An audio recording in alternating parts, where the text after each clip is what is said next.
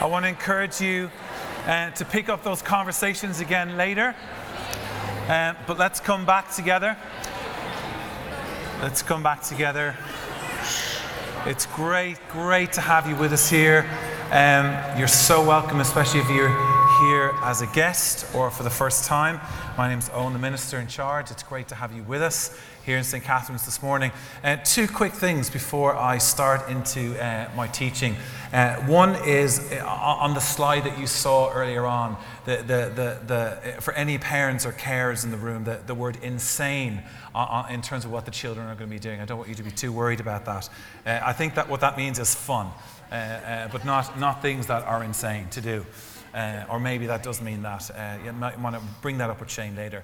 The second is to say that uh, many of you will be aware that um, our, uh, our older children, fifth and sixth class, have been doing uh, Youth Alpha uh, over the, the past number of months. And today is the day that they explore and they have some teaching around who the Holy Spirit is.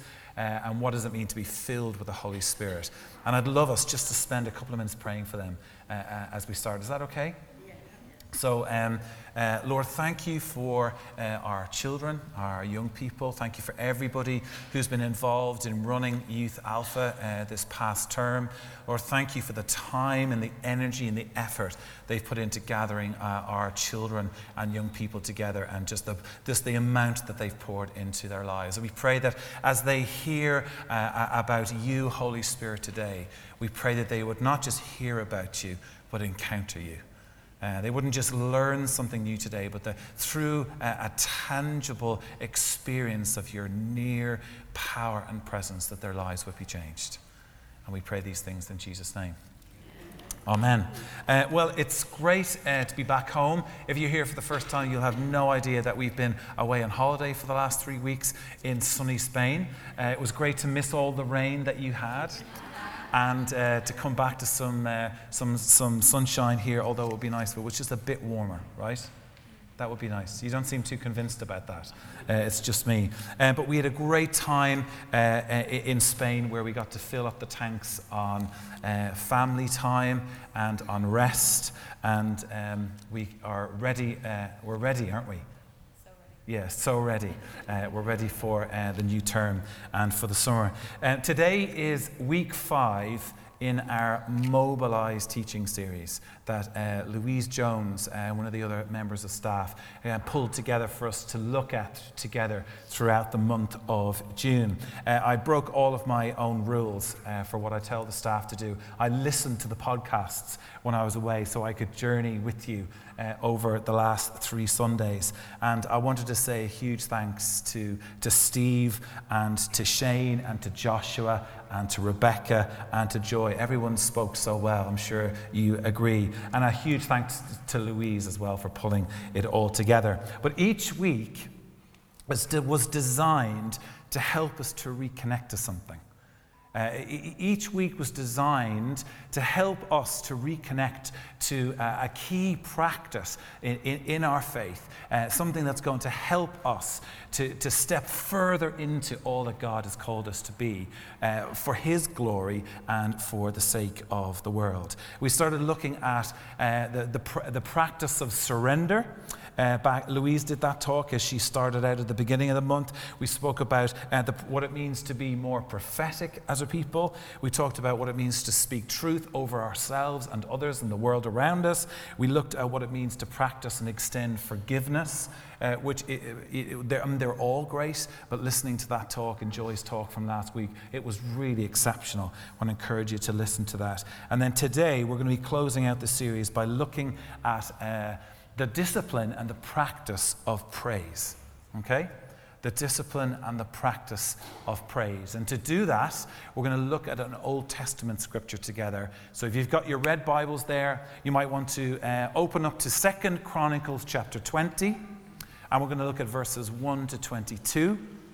If you've got your Bible on your phone and you find it easier to take your phone out to read your Bible, totally happy for you to do that as well.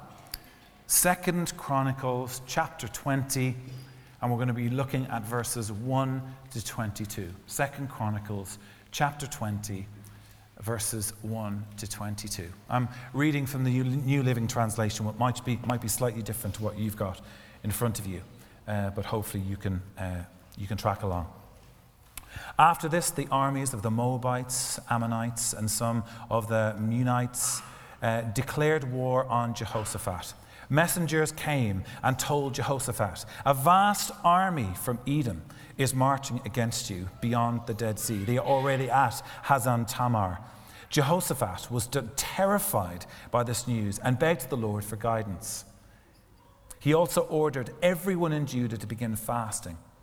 So people from all the towns of Judah came to Jerusalem to seek the Lord's help.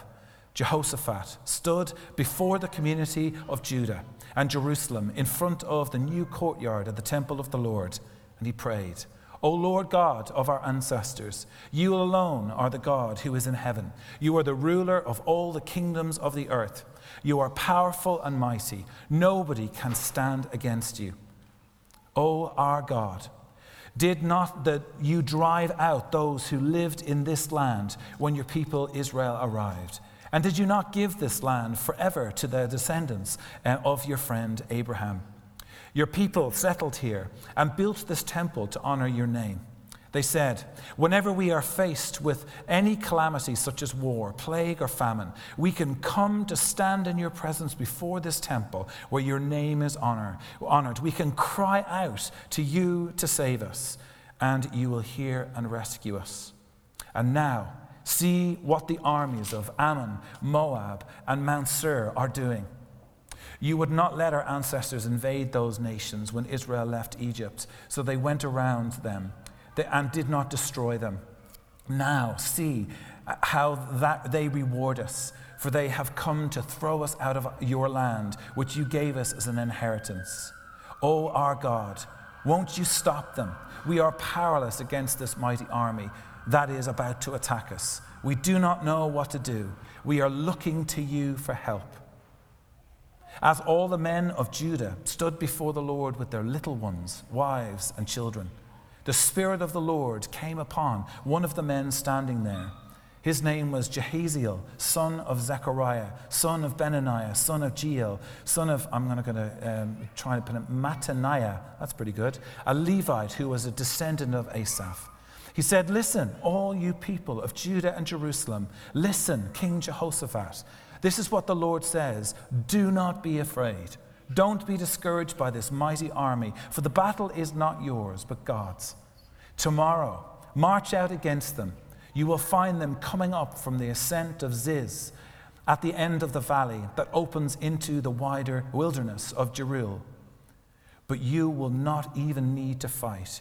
Take your positions, then stand still and watch the Lord's victory. He is with you. O people of Judah and Jerusalem, do not be afraid or discouraged. Go out against them tomorrow, for the Lord is with you. Then King Jehoshaphat bowed low with his face to the ground, and all the people of Judah and Jerusalem did the same, worshipping the Lord. Then the Levites from the clans of Kohath and Korah stood to praise the Lord, the God of Israel, with a very loud shout. Early the next morning, the army of Judah went out into the wilderness of Tekoa. On the way, Jehoshaphat stopped and said, Listen to me, all you people of Judah and Jerusalem. Believe in the Lord your God, and you will be able to stand firm. Believe in his prophets, and you will succeed. After consulting the people, the king appointed singers to walk ahead of the army, singing to the Lord and praising him for his holy splendor. This is what they sang Give thanks to the Lord, his faithful love endures forever. At the very moment they began to sing and give praise, the Lord caused the armies of Ammon, Moab, and Mount Seir to start fighting amongst themselves. Let's take a moment to pray. We thank you for your word. Uh, we thank you for everything we're going to take time to share and to explore together. We pray that in the same way you inspire these words to be written, that you would inspire our hearts as we reflect on them. And we ask these things in Jesus' name. Amen. Well, before I jump in, I want to just spend just a couple of moments to widen the lens just a little bit to get us to think about some background, which I hope will help us join the dots a bit as we go. Some um, academics, if you can go to the next slide, Ryan, uh, some academics, um, they, they kind of look down on the books of 1st and 2nd Chronicles and they kind of see them as just a, a little bit more than fillers, kind of like a boring rewrite of some other Old Testament books of 1st and 2nd uh, Samuel and 1st and 2nd Kings, seeing it uh, 1st, 2nd Chronicles and First Chronicles is kind of nothing more than appendix, an appendix, like little little value to us uh, uh, theologically um, or historically. Uh, someone who really disagrees with that point of view, and I'm with him on this, is the author Eugene Peterson, who, uh, in his introduction to these two books in the Message translation, writes uh, this, some of which is going to be up on the screen um, behind me. And this is what it says: There is always always more than one way to tell a story. The story of Israel's kings is first narrated in the books of Samuel and Kings. But here is another telling of the same story, a hundred years or so later, by another voice and from another perspective. Some of the earlier narrative is left out, and there are new, substantial additions made. But it is the same story. Israel's fortunes have changed considerably since the earlier writings, and God's people are now in danger of losing touch with what made them God's people in the first place. I love that insight. Being in danger, what does it mean to be in danger of losing touch with what makes us God's people in the first place? The author, who some believe is the priest Ezra, launches into the books of 1st and 2nd Chronicles. And I think it's important that we hold them together, read them together, and treat them together. But it starts with names hundreds and hundreds of names. I want to encourage you to go, go and find it uh, this afternoon and look at the very beginning of First Chronicles. Hundreds of names, lists, page after pages of personal names, descendants upon descendants, layer upon layer, the author builds. From Adam to Noah, from Abraham to David, from Solomon to the Levite clans. And the story just starts to take shape there. Eugene Peterson goes on to say this. But the bottom line here is that there is no story without people. There's no story without people. And this immersion into names, he's talking about those, those uh, layers and layers and layers and lists and lists and descendants and people at the beginning of First Chronicles. What it does is that it stops us from making this, and by that he means the story we read in 1st and 2nd Chronicles, it stops us making it all about ideas. And it calls our attention to the individual, the personal, which is inherent in all spirituality. I just love that phrase. And I suppose I want to suggest as we start out this, this reading that we've just heard from Second Chronicles 20 is a perfect example of all of this. Because one of the names that were given in the text, and there's some hard ones to pronounce as you um, would have heard, is Jehoshaphat. Who was he? He was the, the fourth king of Judah, a, a, a community that was pretty insignificant and small. In, in, in, some ways. And I suppose uh, geographically taking up no bigger than the space of maybe a couple of counties in Ireland. And that brings us, if you go to the next slide, brings us to uh, our text. And what I'd like you to do is open it up again if you've got it in front of you. Because there's, uh, I want, before we kind of look uh, a little bit deeper at it, I want us to look, uh, uh, kind of give an overview to the text again as a whole. Because there's, there's four sections that I think form naturally, starting with verses 2 and 3. In verses 2 and 3, that we see two kinds of scenes set. One is external, and one is internal. It starts with the external. The, Jehoshaphat gets this report of a vast army, a vast army, this kind of gr- different groupings of people that are coming, and, and, the, and in their coming, they are a huge threat to God's people. So we get this scene set of something external, but we get, we get a, a, a, the scene set of something internal because the text doesn't really hide anything from us. What it tells us is that Jehoshaphat is filled with terror as soon as he hears this news. So there's something external and there's something internal as we start out.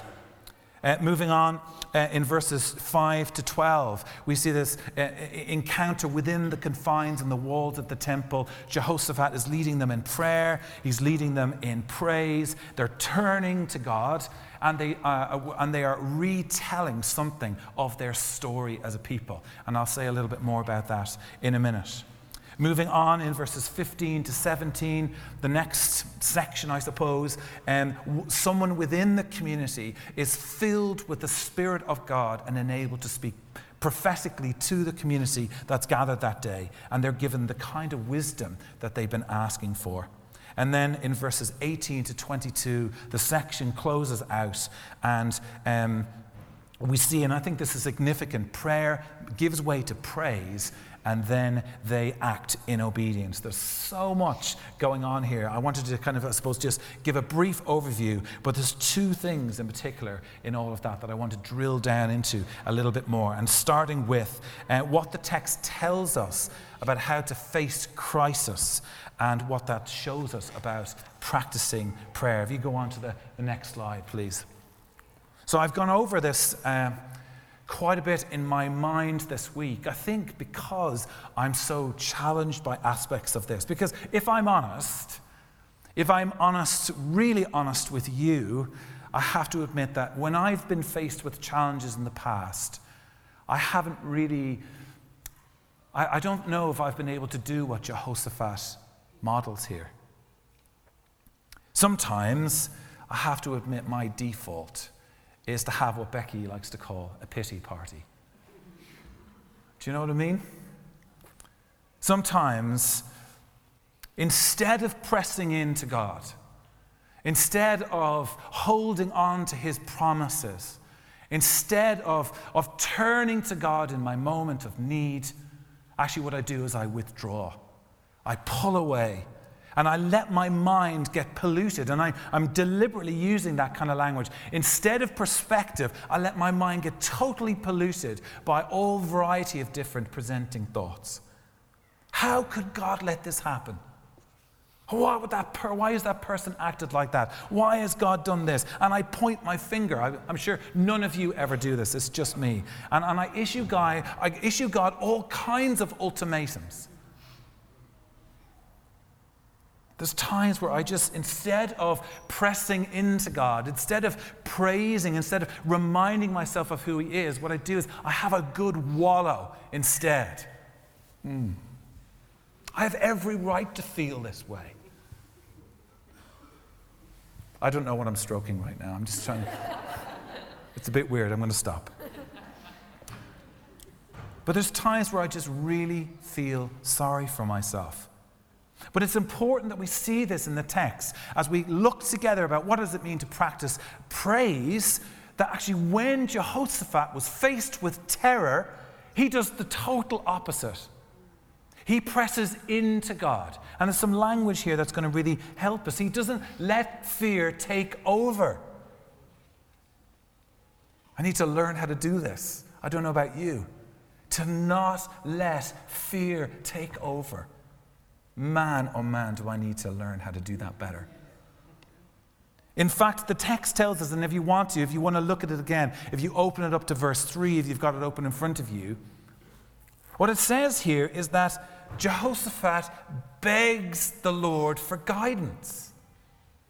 I, lo- I, love this. I don't always have the time or, uh, you, know, um, you know, the commitment to do this, but sometimes uh, I like to dig down. A, a, word grabs my attention and I kind of go, I wonder what that really means. I wonder what the original author meant when it used that type of language. And this is what the, the, the, the Hebrew word used here for beg means it means to rub and to beat and to tread and to trample, to, to go to a place, to frequent it, to search, to seek after, and to inquire. That's pretty powerful language, isn't it? Jehoshaphat faces up to the terror in a very mind made up kind of way. And so we think about what it means to practice praise in the face of difficulty, in the face of ambiguity and uncertainty, this is a really helpful steer. Regardless of what he f- faced, his focus was resolute. He, do, he goes to God and he presses into prayer, he presses into praise. In a time when it, it might have been really difficult and costly for him to do that. The picture here is in the face of terror, potential loss, and ambiguity, he presses in. He doesn't pull away from God. What does that, what does that look like for you? What does that mean for you today? when you're under pressure, when there's different things going on in our lives, when we feel the strain and the pressure of life, are you pushing into God or are you pulling away? Are you withdrawing? Moving on, if you want to go to the next slide. Another important aspect of what Jehoshaphat is modeling to us. This, this is cold from the barbecue on my holiday, just in case you're wondering. There's something about the power. If you separate the coals all over the place and you light it, well, they're harder to light, but they burn and then they just go out. But when they're all together, there's something incredibly powerful about one being next to the other one sparking the other, one enabling the person beside them.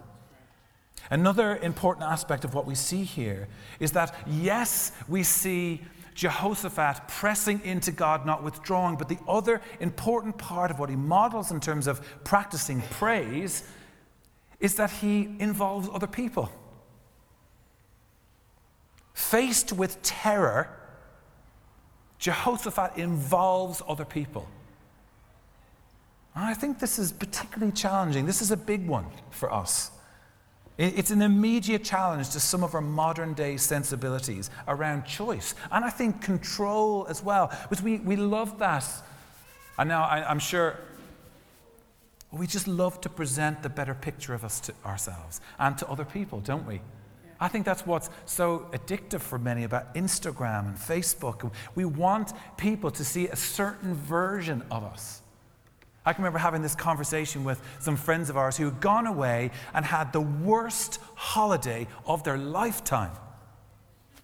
All kinds of squabbles and fights, and this going wrong, that going wrong. Or you looked at their Instagram feed, you wouldn't have been able to tell. Because what they were telling the world was that everything was amazing. But it's this, it, it, what it does is starts to challenge, to, to pull apart at this projection, this way of wanting to be able to say, I'm, I'm great, everything's fine with me. Community isn't something we can dip in and out of. We've talked a lot about that over the last two years. Community is something a Christian can't do without, especially when terror comes. And this great threat that it seems like it's a, you know, we don't know what it's going to bring, and there's all kinds of ambiguity. Community shapes and forms and strengthens us as we walk out our faith together. So, yes, Jehoshaphat begs God for guidance, but alongside that, he involves others. And he calls the community to fast with him. Just look at verse 4. If you've got it open again in front of you, it says they came from everywhere. The people came from every tribe in Judah to seek the Lord's help. And in doing that, and this is the flip side of this, they retell something of their story. Practicing praise, we've talked about how it means pressing into God, not withdrawing. It means involving others, but it also means practicing remembrance.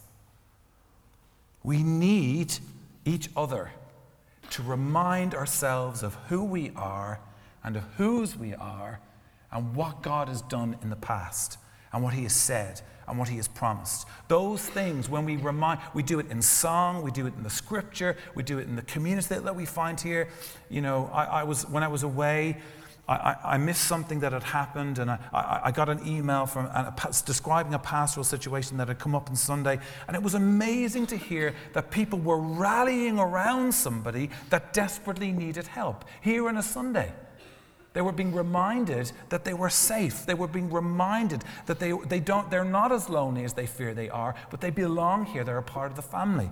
I was so encouraged to read that. I have to be honest, there are times where I've, when I've hit a wall in the past in my faith as a Christian. And I've been struggling to trust. I don't know, maybe that's you today. Becky has often said to me, we need to retrace our footsteps.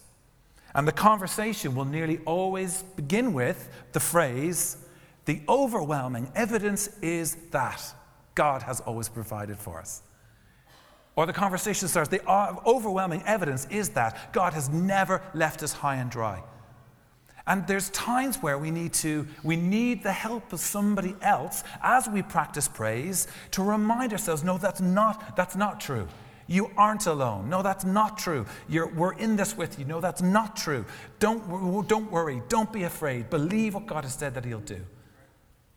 We need to practice remembrance. Practicing praise means pressing into God even in the face of terror. And it means embracing community where we are shaped and formed by the retelling of our story in God. And just in closing, the next, the next phrase. The, the last piece that I want to highlight here is what the text tells us about how Jehoshaphat's terror, it led to action. He didn't let it overwhelm him.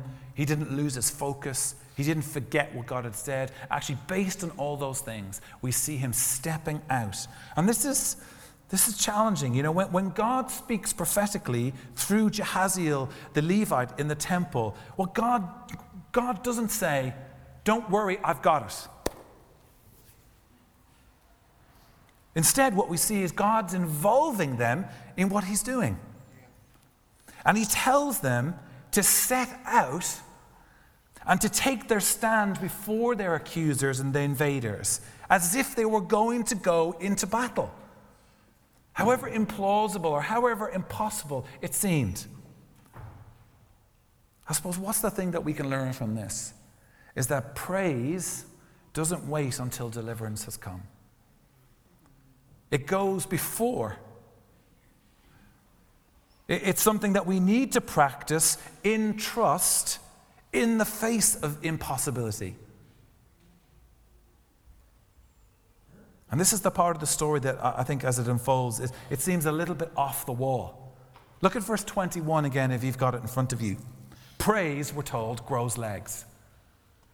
And it leaves the building, it leaves the place where they were gathered to worship.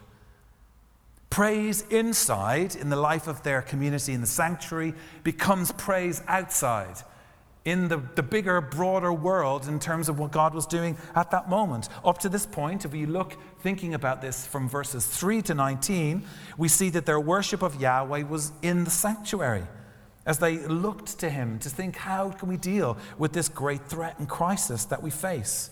But now things have changed. And we're told that they're called to leave the nest of the temple. And as they marched out to confront their attackers, they're prompted to practice praise, but this time it's out in the open. It's in the presence of an enemy. Praise in front of, in the presence of an enemy, a threat. Jehoshaphat, he consults the people. I love that. I love that. Uh, somebody at this stage, somebody who's leading, somebody who's got leadership over a whole territory, is stopping at a key moment, not just to listen to God, but to consult the community.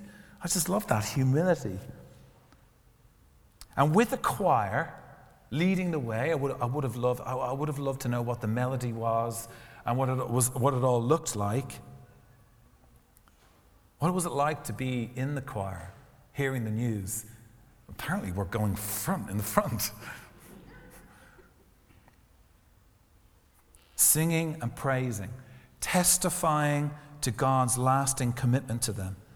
And they march out because God has said what He was going to do and that they were to go out there in obedience and wait, to watch.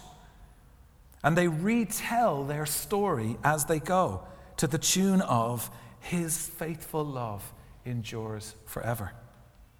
They use, they use God's word and promise, and the net result is that it strikes heart, uh, it strikes uh, panic and um, confusion into their surroundings, and the great threat is, is undone. Practicing praise, it has to be personal, but it can't be private. I think that's one of the things that this is teaching us. Practicing praise, it means for us leaving the safety of this nest and going out into the world where God is at work, for us to live for Him there, however different or foolish it might seem to others, however futile or impossible the task or force that we face seems, we need to practice praise. So, what about you? If you go to the last slide, Paul. I wonder, out of everything that you've heard read or what we've been discussing, what stands out to you most? I want you to turn to the person beside you. If you don't know them, introduce yourself, say, Hi, my name is. And just say, what, What's the thing that struck you the most uh, from what we've been thinking about? Take a minute just to chat to the person beside you. Okay, let's come back together. I'd like to, I want you to turn back to the people that you're talking to again in a minute. What's the thing that's encouraged you the most from what we've just been thinking about? What's encouraged you? Okay. I'd love us to stand together. Let's, let's stand um, as we pray. Now, maybe that's something that you can return to over coffee. Uh, maybe someone you, you, you didn't talk to uh, so far today, and maybe introduce yourself uh, to somebody else uh, over coffee and just tell them what struck you in, in the passage this morning. But I'd love us just to be still for a moment and to pray, to invite God's presence to minister these truths into our lives and minds and hearts, uh, our wills and emotion. Lord, we just thank you for your, your goodness, for your grace. And we just invite you now Holy Spirit, to come and to minister to us, to whisper, to, to, to prompt, to lead, and to guide us. Lord, we think of these words that, that Jehoshaphat uses of, uh, Lord, we are begging for, you're begging for your guidance. So we, we long to have that same guidance in our lives today. I just want to encourage you, just uh, as, you, as we stand here now, just just ask for God's guidance. Just you don't need to pray it out loud, but just in your heart, just ask God to speak to you today. I wonder what, what does it look like for you to spend more time with God this month? What does it look like for you to press into Him more? I don't want you to feel this or hear this as um, uh, to, um, pressure, or it's not meant to put anyone under any undue pressure. But what does it look like for you to spend more time with God? And instead of withdrawing, if that's what you've been doing, or pulling away, to press in. What does that look like for you to do that? How could you practice praise in that small and simple way this coming week and month? Maybe you're facing terror of some kind, uh, something that you feel is a great threat and you need to see breakthrough. If that's you, please don't go home today without having somebody stand with you and pray for you. But maybe there's something standing in front of you that you feel you can't get around and you need to see breakthrough. Maybe that's, maybe that's you. Or maybe the thing for you this morning, the challenge or the rub, is to do with embracing community. More than you have been, the discipline of involving others in your lives, of doing life with others. If that's you, I want to encourage you. Uh, what, what does it look like for you to to step more into and to involve more people in what's going on in your life. Or maybe it's the challenge to go, to join God where He is at work in the world around you, to watch what He's doing where you work or study or with the people that you live life with, and to praise there, to be outspoken about your faith and to own being a Christian more where you work or with your, fa- your friends and family. Maybe it's one of those four things, or maybe it's something completely different. Whatever it is, whatever's stirring in your heart, I just want to encourage you to bring it before Him now.